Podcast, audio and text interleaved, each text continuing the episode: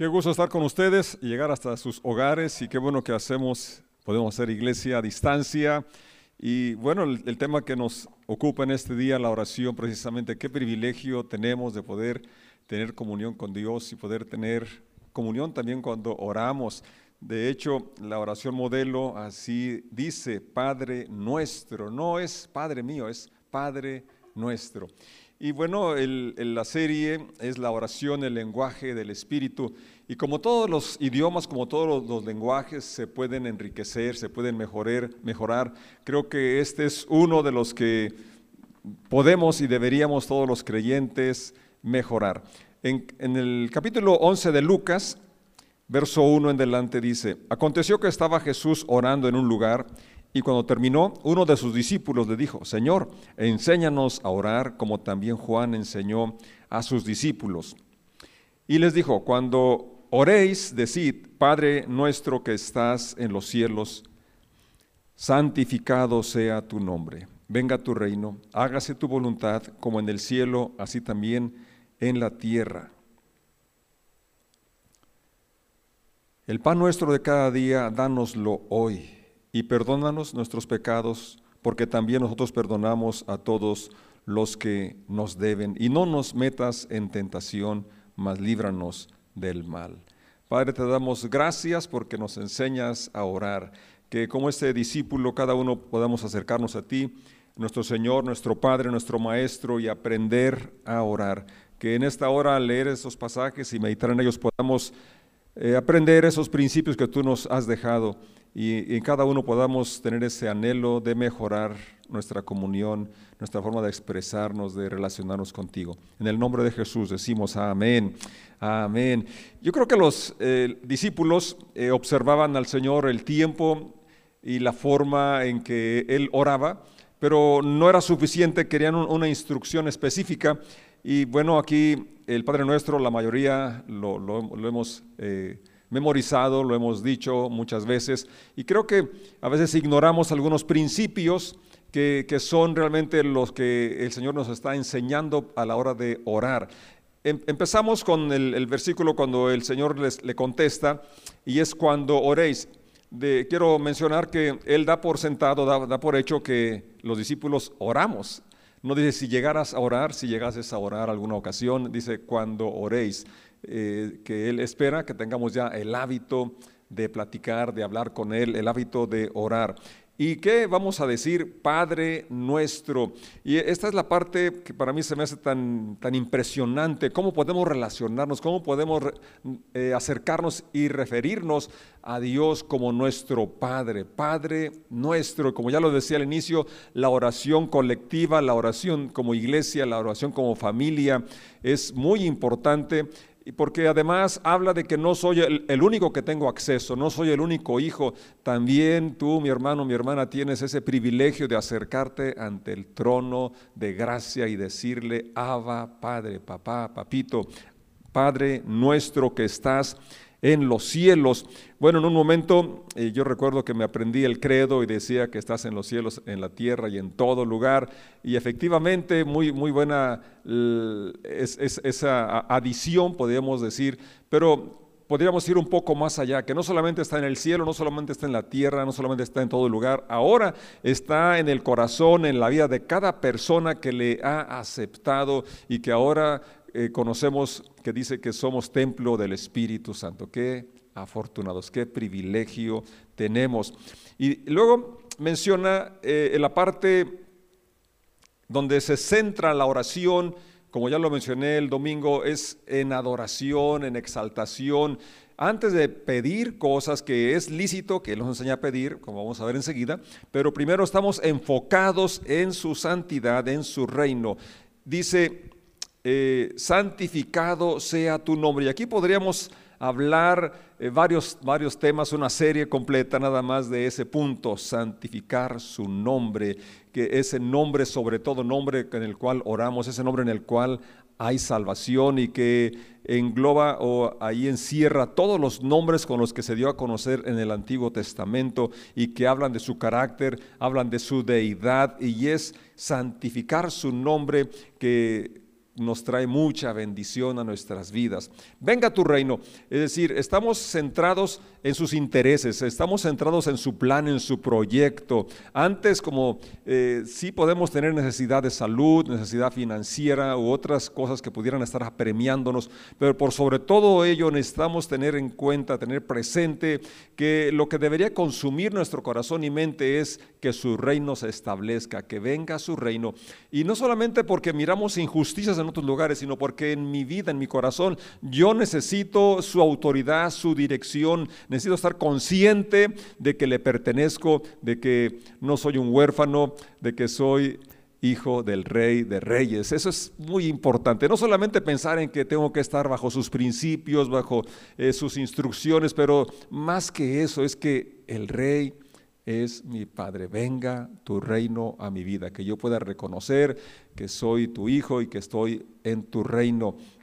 Hágase tu voluntad como en el cielo, así también en la tierra. En el cielo se hace su voluntad al instante, eh, allí no hay rebelión, allí hay alabanza, allí hay obediencia, hay sumisión, entonces que se haga su voluntad, como se hace en el cielo, se haga aquí en la tierra. Y una vez más quiero enfatizar, cuando pensamos en la tierra, pensemos en que también somos tierra, somos, tomados del polvo. Es decir, que se haga su voluntad aquí en este terrón, que se haga su voluntad en mi vida. Yo estoy dispuesto, no solamente quiero que se haga su voluntad para que se establezca el orden, para que otras personas se alineen a la voluntad de Dios, sino que yo estoy declarando que su voluntad se haga en mi vida. Esto habla de reconocer su señorío sobre mí, reconocer que su voluntad es buena, es agradable, es perfecta.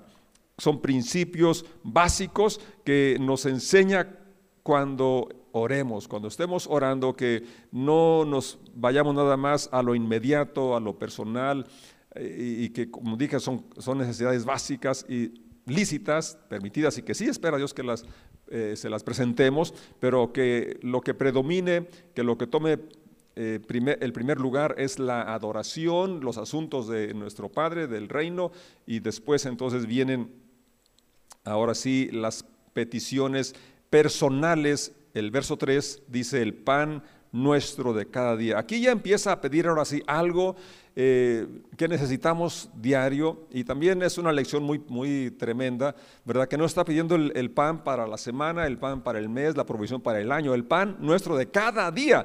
Y honestamente, eh, pues queremos el pan para muchos días. Queremos tener ahí la alacena, queremos tener la seguridad de que viene una cosecha abundante y de que va a haber más cosechas. Es decir, no queremos nada más la cosecha que está por levantarse, sino queremos todavía eh, que ya se nos asegure de alguna manera que habrá cosecha del maíz que apenas pienso sembrar.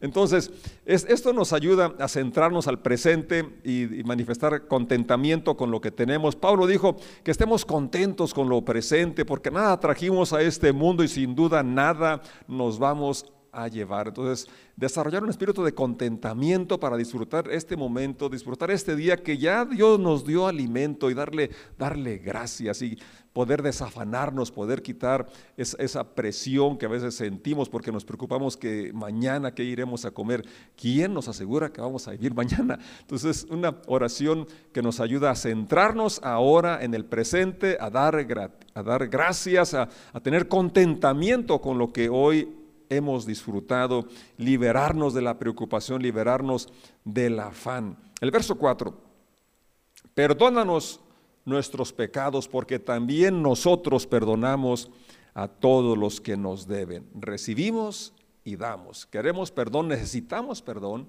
pero está la declaración como también, o porque también nosotros perdonamos. Entonces estamos ah, declarando un compromiso una disposición a dar de gracia lo que de gracia hemos recibido. Se ha dicho que se perdona no porque la persona merezca el perdón, sino porque yo no, no tengo por qué traer esa amargura, ese resentimiento. Pues también es cierto que si fuimos perdonados, entonces el Señor espera que actuemos así como Él actuó con nosotros, que podamos dispensar, dar lo que hemos recibido. Y qué Qué diferente sería la, sociedad, qué diferentes serían los hogares si en verdad se practicara esto que oramos y que muchas veces lo repetimos sin aplicarlo, sin vivirlo, que pudiéramos perdonar las ofensas, perdonar esas palabras, esas miradas, esas actitudes que nos han ofendido y luego traen un distanciamiento dentro de la familia y dentro de las congregaciones. Yo creo que otro, otro sería el ambiente y es lo que Dios espera, ¿verdad? que haya armonía, que haya reconciliación, que podamos ir más allá de las fallas, ir más allá de, las ofensas y perdonar así como Dios nos ha perdonado.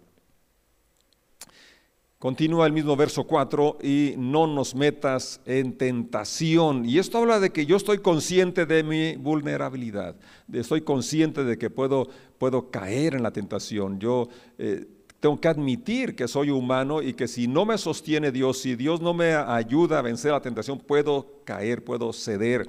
Esto es habla de humildad, reconocer mi limitación, reconocer que necesito que Dios me ayude a, a poder apartarme de la tentación y que Él me sostenga en momentos de tentaciones y que cada uno enfrentamos una gama amplia de diversas tentaciones, pero de todas nos puede, nos quiere librar el Señor, pero yo necesito admitirlo y pedir su ayuda y obviamente retirarme de los lugares que pudieran ser eh, más propicias las tentaciones. Luego el verso sigue y dice, mas líbranos del mal. Esto habla de una confianza que tenemos en que Dios es capaz de guardarnos y que, como dije, sí, reconozco mi debilidad, mi vulnerabilidad, eh, pido ayuda, declaro que Él me puede ayudar, pero también yo tengo que apartarme de los lugares donde pudiera ser más fácil caer en esas tentaciones, porque cada uno conocemos, ¿verdad?, que, cuál es el área donde pudiéramos ceder. Y agrega el Señor, eh, aquí es, hasta aquí, hasta el verso 4 es el Padre Nuestro, pero luego el Señor continúa enseñando, porque todo esto está hablándolo para enseñar a orar según la petición de este discípulo. Y ojalá que cada uno de los que me escuchan pudiéramos tener ese anhelo, acercarnos a nuestro, a nuestro Maestro y que lo que hoy comparto pudiera ayudarte un poco para aprender a orar mejor, más eficiente, orar con el Espíritu, orar con entendimiento. Entonces dice en el verso 5, y les dijo también, siguiendo con la enseñanza sobre la oración, ¿quién de ustedes que tenga un amigo va a él a medianoche y le dice, amigo, préstame tres panes, porque un amigo mío ha venido a mí de viaje y no tengo que ponerle delante? Y aquel, respondiendo desde adentro, le dice, no me molestes, la puerta ya está cerrada y mis niños están conmigo en cama, ¿no puedo levantarme y dártelos?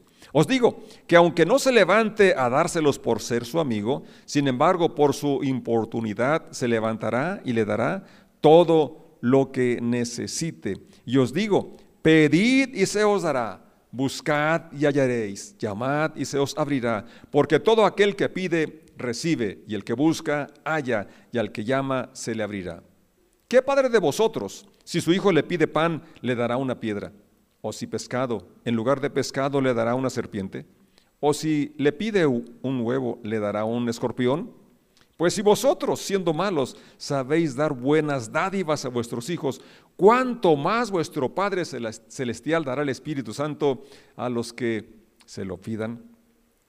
Qué manera de concluir la enseñanza sobre la oración. Una vez más, eh, nos muestra el contraste de la situación humana, nuestra condición caída, que somos malos, como él dice, comparándolo con, la bondad de Dios, con la santidad, con la pureza y el amor de nuestro Padre Celestial. Y dice, bueno, si, si aún en esa condición ustedes como padres les dan buenas cosas a sus hijos, ¿cuánto más vuestro Padre y, esto sella la forma como inicia la enseñanza, eh, la introducción al acercarnos en oración. Padre nuestro, saber que nuestro Padre eh, tiene un corazón mucho más amoroso, más generoso, más compasivo que el nuestro. Él es amor y Él nos Él dará el Espíritu Santo a los que se lo pidan. Y una vez más, cierra, al menos hasta este pasaje, eh, centrado en lo espiritual, centrado en, aquello que puede guiarnos, porque es su Espíritu el que va a enseñarnos a orar, porque Pablo dice, ¿quién, quién ora? ¿Quién puede orar realmente como conviene? Eh, pero el Espíritu clama intercede con gemidos indecibles. Qué, qué bueno que pudiéramos dentro de todo lo que pedimos pedir la llenura, la dirección del Espíritu Santo, porque aquí está diciendo claramente que Él dará el Espíritu Santo a quien se lo pida. Y regresando aquí a lo que el Señor está agregando a esta, a esta historia, que este viaje que puede, este, personas que pueden que puede recibir una visita inesperada y de pronto se da cuenta que no tiene que ofrecerle, pero hay un amigo, un vecino y va y le toca y le dice, él reconoce su limitación, pero tiene confianza para ir con, su amigo, aunque es de madrugada, es medianoche, no son horas propias para estar tocando, pidiendo ayuda, pero él, él tiene, eh, él tiene generosidad, o sea, quiere compartir algo, mas no tiene. Y qué, qué, bueno, ¿verdad? Porque yo creo que también por eso oramos, porque ante tanta necesidad, no solo de enfermedades, sino de otras necesidades, eh, vemos nuestras limitaciones, vemos eh, nuestra incapacidad. Y eso nos, nos orilla a ir a Dios y llevar a las personas a Dios porque la respuesta no está en el pastor, la respuesta no está en el médico, la respuesta no está en el psicólogo, la respuesta está en Dios. Y qué bueno que pudiéramos tener esa confianza de ir y tocar ante su trono, de su puerta y decir, hay alguien que necesita tu intervención, solo tú puedes traer paz, solo tú puedes traer perdón, solo tú puedes suplir esta necesidad, yo no tengo ni, ni, ni siquiera una palabra para darle consuelo, darle ánimo. Esto habla que mi limitación me va a obligar de alguna manera a buscar a Dios, pero que podamos guiar a las personas a Dios, que eres la fuente de sabiduría, la fuente de provisión en todos los aspectos, sobre todo el perdón de nuestros pecados. Y luego eh, sigue relatando el Señor Jesús en el verso 8. Dice, les digo que aunque no se levante a dárselos por ser su amigo, sin embargo por su importunidad es decir, la insistencia la insistencia, ¿verdad? Y que no se está esperando a que amanezca, sino que la premura, el deseo, porque no está pidiendo para él, está pidiendo para otro. Y esto es un sentir muy bueno que pudiéramos apreciar, ¿verdad? No es, él, él se levanta, ve que no tiene en casa, pero sabe dónde pudiera tener.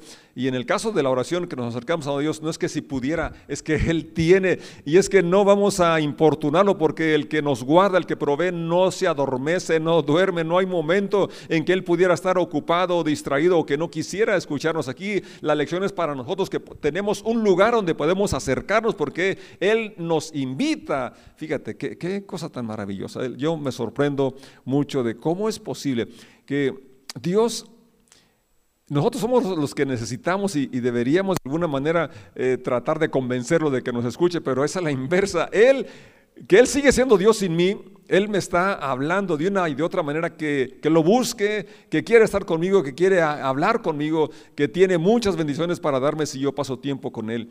Y bueno, en esta, eso, esto que Él relata es que necesitamos ser persistentes importunidad, que no, no hay un momento en que para Él le, molestemos, le distraigamos. Él tiene provisión, no tres panes, sino todo lo que necesites cuando, y más cuando lo, que, lo quieres para compartirlo, créeme que Él nos lo va a facilitar, nos va a dar.